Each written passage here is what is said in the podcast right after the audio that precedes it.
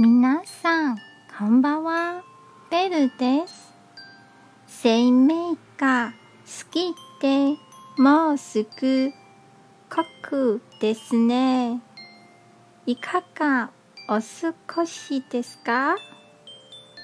台北は毎日暑いですよ。台湾では生命せずに家族みんなで先祖のお墓参りのします。でも私は今年も行かれませんでした。コロナの感染が増えているからです。一年に一度だけ親戚が集まる機会なので残念です。